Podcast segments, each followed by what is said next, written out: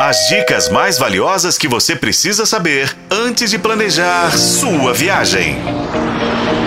Sua viagem.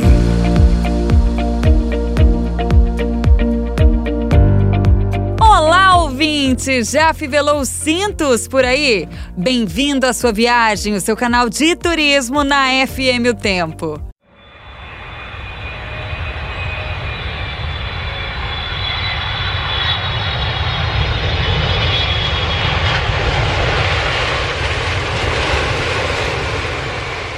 É, gente, ouvir esse sonzinho aí da turbina do avião tá ficando difícil, viu? Voar pelo Brasil está mais caro, já que os preços das passagens aéreas, com perdão do trocadilho, estão nas alturas. Por conta disso, inclusive, o turismo regional está se fortalecendo bastante. Muita gente tem dado preferência a lugares próximos de onde mora na hora de conhecer um destino. Isso a fim de poupar um pouco no bolso, mas não na experiência, não está economizando no lazer, no entretenimento ou até mesmo no descanso.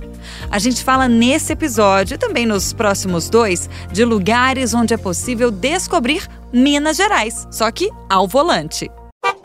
E começamos com Paracatu, a cidade que busca o título de capital mundial do pão de queijo. Eu quero pão de queijo com café.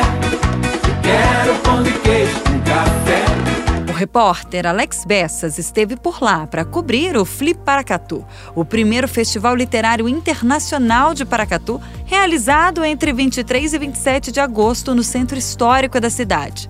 O Alex produziu um conteúdo muito bacana com dicas preciosas, numa matéria que chegou a ser publicada recentemente no portal O Tempo. Paracatu está localizada no noroeste do estado, a 500 quilômetros de Belo Horizonte. Para chegar lá, basta pegar a BR-040 no sentido Brasília. A cidade tem a receita do melhor pão de queijo do país e tem até data voltada para celebrar a existência dessa iguaria. É dia 5 de julho. Naturalmente, Paracatu ficou muito famosa pelas quitandas, e aí a tradição quitandeira é mais um destaque e motivo de orgulho para os moradores locais.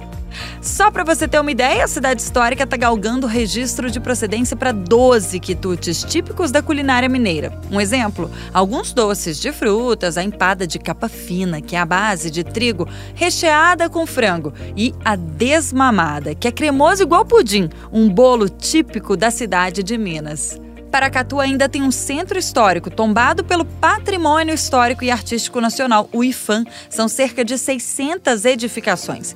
Quem visita a cidade ainda pode aproveitar as atividades de ecoturismo. O Circuito das Cachoeiras do Prata reúne cerca de 42 quedas d'água. Trata-se de uma área de preservação ambiental localizada numa região repleta de paisagens incríveis.